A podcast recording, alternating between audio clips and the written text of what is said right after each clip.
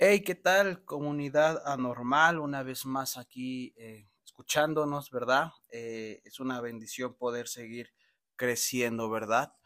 Bien, eh, somos una iglesia cristiana ubicada en el Estado de México, en el municipio de Catepec de Morelos, uno de los municipios más poblados de toda Latinoamérica, ¿verdad?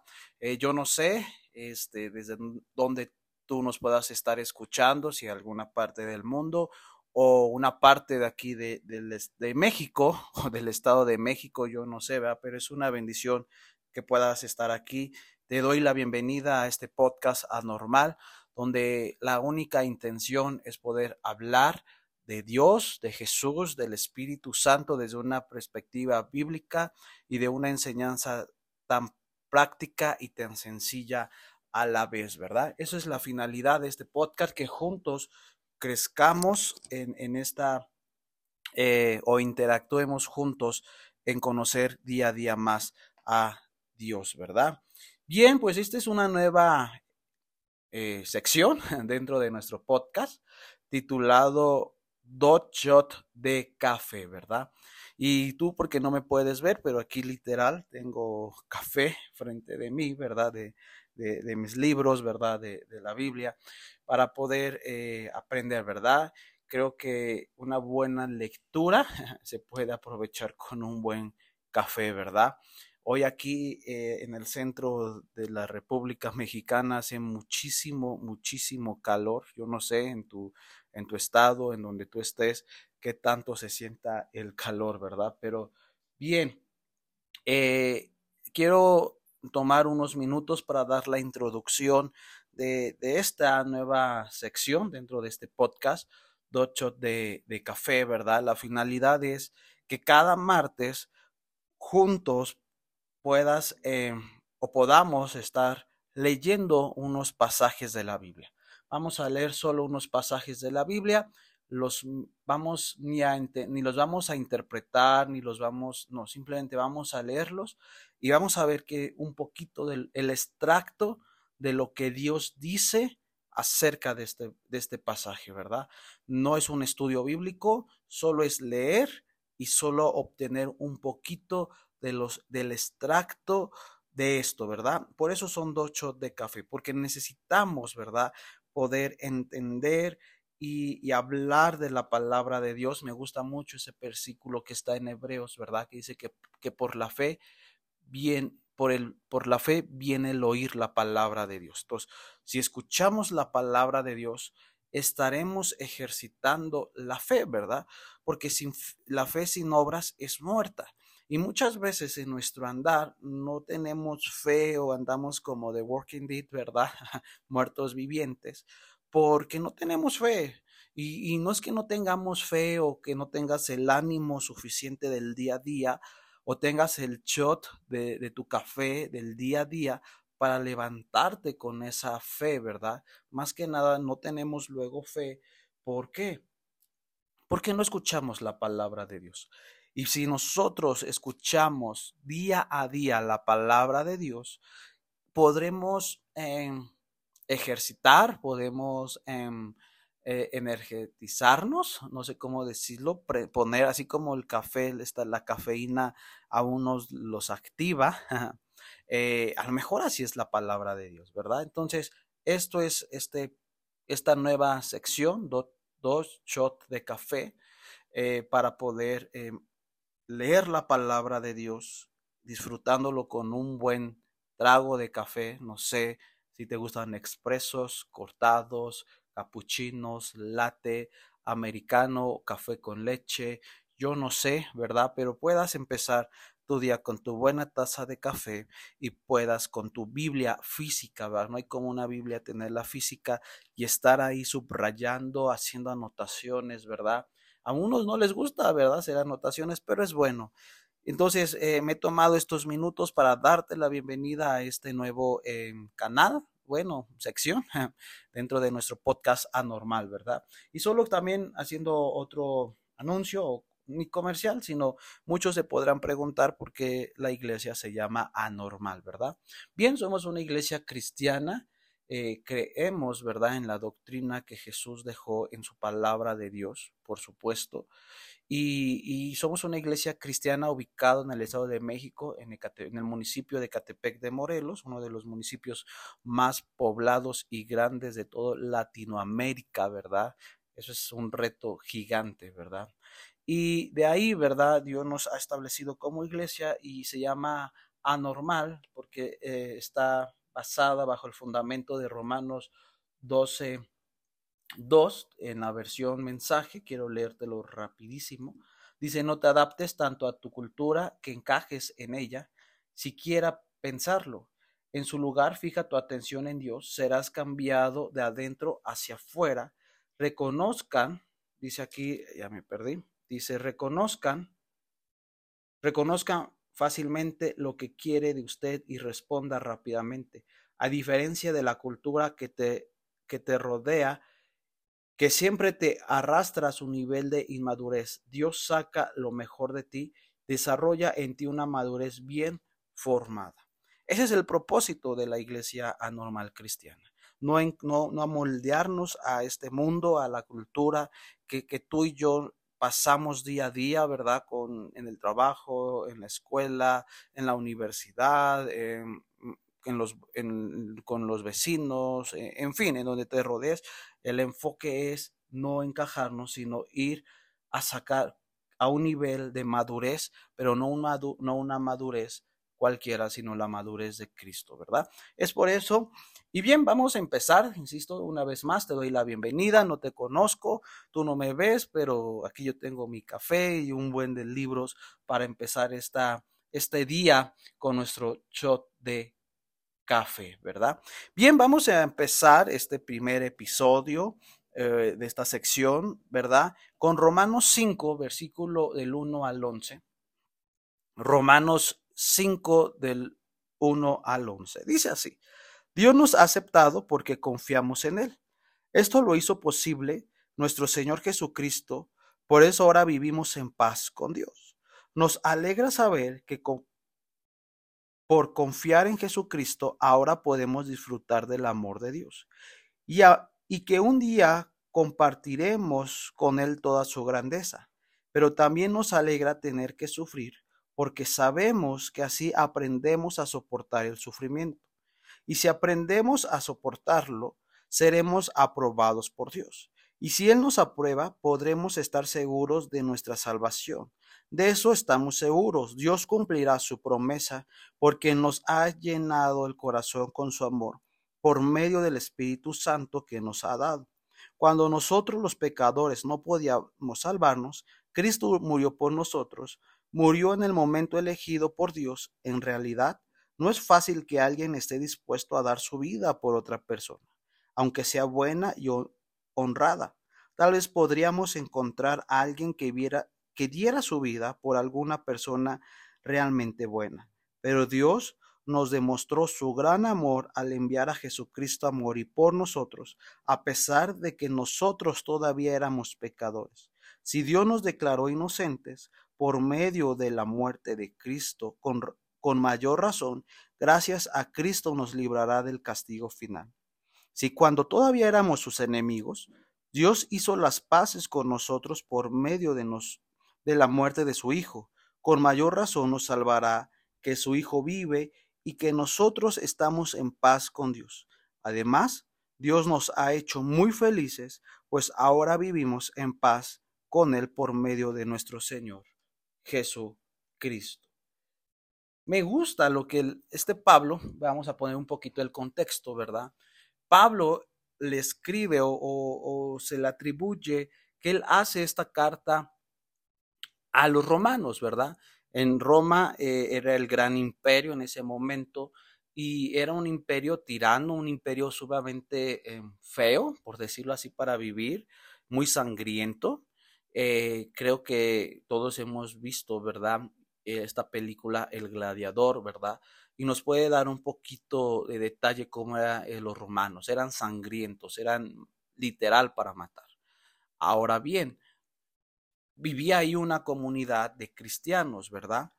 Y, los cristianos tenían que cuidarse y guardarse de, de, los romanos, porque los romanos andaban en busca de, este, de los cristianos que estaban ahí. Y Pablo le escribe, ¿verdad?, a los gentiles como a los cristianos, para poderlos fortalecer en fe y a la vez que Pablo les manda estas cartas a, a los gentiles como a los no judíos, judíos, ¿verdad? Para poderlos eh, alentar y en cierta manera también confrontar. Los tenía que confrontar él de que ya no siguieran haciendo tantas atrocidades, ¿verdad? Porque es lo que estaba pasando. Y empieza aquí, ¿verdad? Pablo, en este capítulo 5 que estamos leyendo hoy, ¿verdad? Que les empieza a, a decir, ¿verdad? Que ya estamos, que somos justificados, ¿verdad? Por Cristo Jesús, que estamos justificados por la fe, ¿verdad? Y, esto nos habla, ¿verdad? Muy fácilmente que no hay otra manera que tú y yo podamos ser justificados por Dios. No son por mandas, no son si nos portamos bien, si nos portamos mal. Por ende, ¿verdad? Por naturaleza divina, nacida de nuevo, somos justificados delante de Dios. Somos justificados, ¿verdad? Y hablar de esto nos habla de un decreto legal o un derecho legal, ¿verdad? Si tú fueras ahí a Romanos 1, capítulo 18, y Romanos capítulo 3, verso 20, dice, nos, eh, nos encontró culpables ante el tribunal de la ley de Dios, la gloria de Dios y nuestra concupiscencia, ¿verdad? Luego Pablo nos explicó cómo debido a lo que Jesús hizo por nosotros. Jesús Claro, tú y yo sabemos que murió en una cruz del Calvario para perdón de nuestros pecados y es una bendición, ¿verdad? Pero más que allá, Jesús también lo hizo de una forma por amor, pero lo hizo por una forma legal. Porque dice la palabra de Dios que la paga del pecado era muerte. Y, y esto nos lleva a decir que era una sentencia legal, era, era como un artículo, era una sentencia que que tú y yo la teníamos. Estábamos condenados, directos a la muerte, directos sin un destino bueno, sino íbamos a vivir en un destino de muerte, en ruina, en destrucción. Y eso estaba sobre todo, sobre todo ser humano. Porque si nos vamos desde Génesis, ¿verdad? En Génesis nos enseña que cuando Adán y Eva pecan, se, se rompe el diseño perfecto, no perfecto, porque todo el diseño de Dios es perfecto, pero el plan maestro se rompe y Dios después hace ahí unos ajustes, ¿verdad?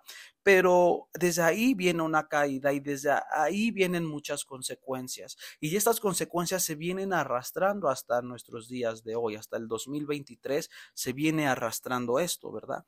Entonces, Jesús en la cruz del Calvario nos, nos justifica, nos redime por amor, ¿verdad? Pero también nos paga este, mm, esta sentencia legal que había. Entonces, cuando tú y yo somos nacidos de nuevo, tenemos una gran bendición. Y esta gran bendición, ¿cuál es? Que ya no hay mm, más sentencias de muerte, sino ahora la vida eterna reina entre nosotros, ¿verdad? Esto es una gran bendición que la, que la gracia de Dios reina sobre nosotros, ¿verdad? Y dice, ¿verdad? Para, para paz para con Dios por medio de nuestro Señor Jesucristo, ¿verdad? Esto es un gran, una gran bendición, un gran beneficio que tenemos al acercarnos a Dios, ¿verdad? Aceptar a nuestro Señor Jesucristo, porque el primer beneficio es que nos da paz y, nos reconcilia con el Dios Todopoderoso. Nos reconcilia, ¿verdad? Eh, ahí tú puedes ver en Filipenses 4.7, no lo voy a leer, ¿verdad? Pero tú puedes ahí también leer Filipenses 4.7. Esta paz, ¿verdad? Que es el primer beneficio. El primero es obvio, somos justificados. Y, y parte de eso trae una paz, porque muchas veces el pecado nos separa de esta paz de Dios, porque puede, mucha gente puede vivir en paz, puede estar tranquila, puede vivir una vida doble, puede hacer lo que quiera, pero si no vive con la paz, espiritual que proviene de Dios, porque toda la gente si saldríamos a hacer un censo, podríamos decir, usted tiene paz. Y la gente a lo mejor sí te puede decir, sí, yo tengo paz, ¿verdad? Pero no la paz que proviene de Dios, ¿verdad? Entonces, esa es una gran bendición, ¿verdad? Y que este día que está empezando tú puedas tener esta paz, esta paz, como Jesús dijo, que sobrepasa todo entendimiento. Ahora entiendes por qué esta paz sobrepasa todo entendimiento, porque nuestra paz no radica en lo terrenal, en cierta manera. Nuestra paz radica en lo espiritual, porque tu paz o tu alma descansa porque eres justificado, redimido por la sangre de Cristo Jesús anormal. ¿Verdad? Dice, a esta gracia en la cual estamos firmes. Eh, Jesús al morir, ¿verdad? Nos ha dado una gracia grandísima. La palabra gracia traducida es el favor inmerecido de Dios hacia con nosotros. Dios, a través de su Hijo eh, primogénito, Jesucristo, derramó gracia, ¿verdad? Y esta gracia es algo inmerecido, es el favor de Dios. Es este favor grandísimo de Dios que le ha placido dejárnoslo, dándolo, porque Él es Dios, ¿verdad? Y por esta gracia y por puritita gracia estamos aquí. Nos, da, nos justifica de pecados, nos da paz y nos da gracia. Qué, qué padre lo que estamos hoy leyendo aquí en Romanos 5, 11. Estoy solo resaltando algunas citas, ¿verdad? Esta, esta es la gracia, es un favor inmerecido, ¿verdad? No es solamente el medio por el cual nosotros somos salvos, sino también es una descripción de nuestra posición actual delante de Dios, ¿verdad?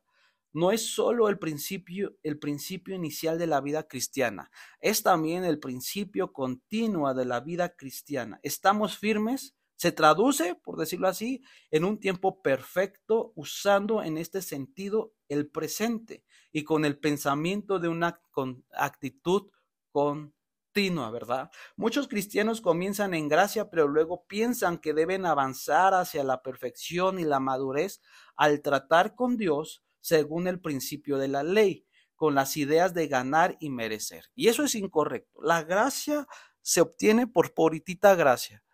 La gracia no es, no es como un escalafón, ¿verdad? Tengo el primer piso que es gracia, el segundo es perfección, después no, no, no, no, no todos los escalones tienen que decir gracia, gracia, gracia, porque cada día la regamos, cada día fallamos. Por eso dice la palabra de Dios que cada día sus misericordias son nuevas. Y dentro de la misericordia viene su gracia. Y hoy es un día ¿Por qué tenemos que alegrarnos, verdad? Y reconciliarnos con Dios para poder disfrutar esta gracia. Es una gracia inmerecida, ¿verdad? Que tenemos que estar firmes, ¿verdad? Tenemos que estar día a día firmes nosotros, ¿verdad? Y aquí la fe juega un papel bien importante. Sin, y, pero la fe viene por el oír la palabra de Dios. Y luego estamos menguando en nuestra fe porque no escuchamos la palabra de Dios. Por eso eh, es este, esta nueva sección, eh, dos shots de café, para poder escuchar y, y meditar un poquito esta palabra de Dios. ¿Ok? Bien, Vámonos ahí eh, al versículo 5, quiero ahí tomar algo que dice, ¿verdad? Dice, y la esperanza no avergüenza porque el amor de Dios ha sido derramada, derramado en nuestros corazones por el Espíritu Santo que nos fue dado. Me gusta, la esperanza no avergüenza. La esperanza es edificativa entre nosotros. Por la tribulación no es una por la tribulación no es una esperanza que avergüenza. Tenemos la seguridad de esto porque Dios ha mostrado su intención de completar su obra en nosotros. Lo demuestra por el amor de Dios, derramando en nuestros corazones el Espíritu Santo. Cuando presentamos desesperanza, tribulaciones, nos caemos. Y nos caemos porque no tenemos fe. Y si no tenemos fe es porque no tengo en, en qué sostenerme en algo seguro, que es la palabra de Dios. Y el Espíritu Santo, en medio de la desesperanza, tiene un rol bien importante, que es levantarnos, es venir a susurrar a nuestros oídos la palabra de Dios y a través la fe nos llevará a vivir en esperanza y esta esperanza no, va, no nos va a provocar vivir, eh, dice aquí, eh, avergonzados, porque hay muchos cristianos que, que, dicen ser cristianos, pero su fe está menguada, su fe está inmadura y viven avergonzados de Cristo Jesús. Y eso no es la finalidad. Esa no es nuestra finalidad, ¿verdad? Dice el amor de Dios. El amor de Dios es derramado en nuestros corazones. Y es eso lo que tenemos que meditar, ¿verdad? Que este amor profundo de Dios sea derramado día a día en nuestros corazones. Ahí quiero resaltar, ahí en el verso 6 y 8, unos versículos, dice, cuando aún éramos débiles, ¿verdad? Tú y yo en un momento en nuestra vida, en nuestro caminar, éramos débiles, éramos ajenos a las cosas de Dios, pero qué bendición que ahora que tú estás en Cristo Jesús ya no eres un débil, sino ahora eres fortalecido en la fe y en Cristo Jesús, ¿verdad? Pablo describe la grandeza del amor de Dios. Es un amor dado a los que no la merecen a los que son débiles, a los impíos, a los pecadores. Esto enfatiza el hecho de las razones del amor de Dios se encuentra en Él y no en nosotros. ¿Quiénes son estas personas? ¿Quiénes son los impíos y malvados por los cuales Jesús murió? Pablo dedicó los primeros dos capítulos y medio del libro de Romanos diciendo que todos somos esas personas. Yo te recomiendo que puedas leer Romanos capítulo 1 y 2, capítulo 2, y vas a ver que aquí los gentiles se quieren justificar en decir que son buenas personas y los no gentiles también, pero Pablo pone las bases diciendo todos, absolutamente todos. Si tú dices, es que yo no, yo no soy tan malo como aquella persona o hay alguien más, todos tenemos un nivel eh, malo y la única manera es aceptar a Jesús para que Él pueda venir y salvarnos y restaurar esa naturaleza caída, ¿verdad? Bien, vamos a continuar, ¿verdad? Dice, Cristo a su tiempo murió por los impíos, o sea, Dios envió al Hijo al tiempo propicio, ¿verdad? A su tiempo pudo parecer tarde para algunos, pero la obra de Jesús fue hecha en el momento perfecto del plan de Dios. Pero cuando vino el cumplimiento del tiempo, Dios envió a su Hijo. Eso lo puedes ver ahí en Gálatas 4, 4. ¿verdad? Dice ahí, pero cuando vino el cumplimiento del tiempo, Dios envió a su hijo, nacido de mujer y nacido bajo la ley. Muchos pueden cuestionar, es que ¿por qué Dios no, no, no, no, Dios no encarnó en Jesucristo en el 2023, en el 2020, en el tiempo de la pandemia. Ay, si Jesús hubiera venido en el tiempo de la pandemia, o estuviera acabado, la historia hubiera sido, hubiera venido en 1870. No, dice la palabra de Dios, pero vino el cumplimiento del tiempo o sea, en el tiempo específico de Dios. Y esto nos habla, ¿verdad? Que las cosas son en el tiempo de Dios. Y si tú ahora, muchos dicen, es que yo hubiera sido, eh, hubiera conocido el Evangelio desde mi juventud o hace 20 años, hace 5 meses o yo qué sé, mi vida hubiera cambiado. Déjame decirte que hay un plan y un propósito de Dios sobre tu vida y fue en el tiempo que Dios estableció que tú fueras salvo o salva. No hay otra, ¿verdad? No hay otra manera, ¿verdad? Todos hay un tiempo, ¿verdad? Y hay que aprovechar, ¿verdad? Dice, apenas eh, vamos ahora, el tiempo está avanzando. Dice ahí, eh, vamos a ver entre los versículos 9 y 11, ¿verdad? Pues mucho más dice, estando ya justificados en su sangre, por él seremos salvos de la ira. Está hablando ya ahora nosotros. Está hablando de que ahora ya hemos sido salvos, justificados, redimidos por la sangre de Cristo Jesús, ¿verdad? Que esa es una gran bendición y estamos agradecidos continuamente con nuestro Dios, ¿verdad? Ser salvos por gracia. Solo somos salvos por gracia, somos salvos no por obras, somos salvos por, por ese amor tan grande de Dios que tuvo hacia la humanidad, que Dios encarnó en Jesucristo, ¿verdad? Dice Juan 3:16, de tal manera Dios amó al mundo que dio a su Hijo unigénito. Ese amor es el que nos ha justificado, ¿verdad? Nos ha salvado de esta ira, porque hay un camino a la ira, ¿verdad? Somos justificados por la obra de Jesús, podemos estar seguros de que también por él seremos salvos de la ira. ¿Por qué la ira de Dios se revela desde el cielo? Contra toda impiedad e injusticia de los hombres. Eso lo ves en Romanos 1.18 fue puesta en Jesús como sustituto legal del creyente. ¿Recuerdas que empezamos hablando de algo legal? Claro, porque hay una, había un acta legal espiritual que nos traía juicio y condenación. Y eso íbamos directitos a la muerte, a una vida vacía, sin rumbo, pero gracias a, Dios que mandó a su Hijo para salvación de todos nosotros, ¿verdad? Dice, por naturaleza algunos se inclinan a prologar estas grandes promesas de Dios con mucho, mucho menos con respecto a ellos mismos. Dios quiere que lo vean siempre y claro, por mucho más es el amor y la bondad de Dios dada a nosotros y mucho más podemos tener en confianza en Él, ¿verdad? Dice que nos salvó de la ira, ¿verdad? ¿La ira de quién? Podríamos preguntarnos. ¿De qué ira nos salvó? Pues de la ira de Dios. Es cierto que debemos ser salvos de este mundo, de la carne y el diablo, pero más que todo debemos ser rescatados de la ira justa de Dios. Esa es la que nos tendremos, tenemos que preocuparnos, anormal, amigo, amiga, de la ira, porque así como hay ira en la gente, en tu jefe, en donde tú convives, hay ira de Dios. Y creo que es donde tenemos que preocuparnos en no caer en la ira de Dios. Pero Cristo Jesús nos ha liberado y nos ha, ha hecho un poquito ajenos de esta ira de Dios, ¿verdad? Es una, es una obra, obra, es una mayor obra de Dios traer a los hombres a la gracia que al estar en el lugar de la gracia. Traerles a la gloria porque el pecado está mucho más lejos de la gracia que la gracia de la gloria. Eso lo dijo John Trump. Qué frase, ¿verdad? Dice, porque siendo enemigos fuimos reconciliados con Dios. Tú y yo éramos enemigos de Dios.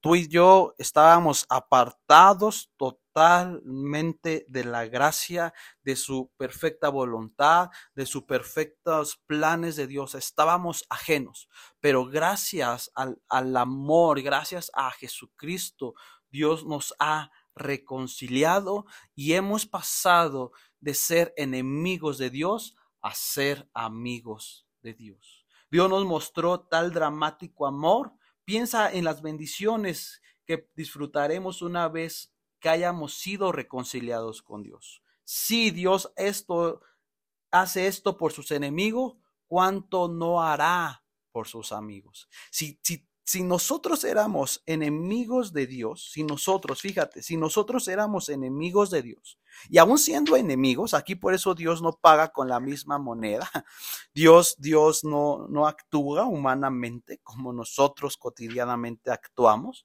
Si ese es mi enemigo, voy a actuar conforme a lo que hizo ese enemigo. Me le voy a declarar la guerra. No, nosotros éramos enemigos de Dios. Y Dios dijo, ah, este enemigo lo voy a atrapar y lo voy a seducir con mi amor. Tengo un plan maestro. Voy a mandar a mi hijo unigénito para atraerlo y voy a sanar. Y pasamos de ser enemigos amigos. Y si Él hizo algo cuando éramos enemigos, ¿qué no hará ahora que somos sus amigos, verdad? Qué bendición, ¿verdad? Qué bendición, qué bendición que nos ha reconciliado, ¿verdad? Mucho más estando reconciliados seremos salvos por su vida. Esta reconciliación no solamente es útil cuando morimos, cuando vayamos a su presencia, ¿verdad?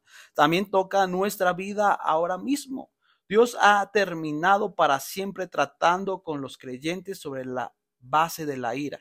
Él, él les puede castigar como un padre amoroso, pero no castigo o pago por sus pecados. Dios permite la disciplina para traer corrección amorosa y guía. Dios permite, ya no, ya no es hoy tal cual la ira, ahora es la disciplina. Hemos pasado de una ira a una disciplina, porque dice la palabra de Dios que el padre, el padre que ama a sus hijos, los disciplina o los corrige, en otra versión dice. Y es ahí, ¿verdad? Que vemos cómo ha cambiado este rumbo.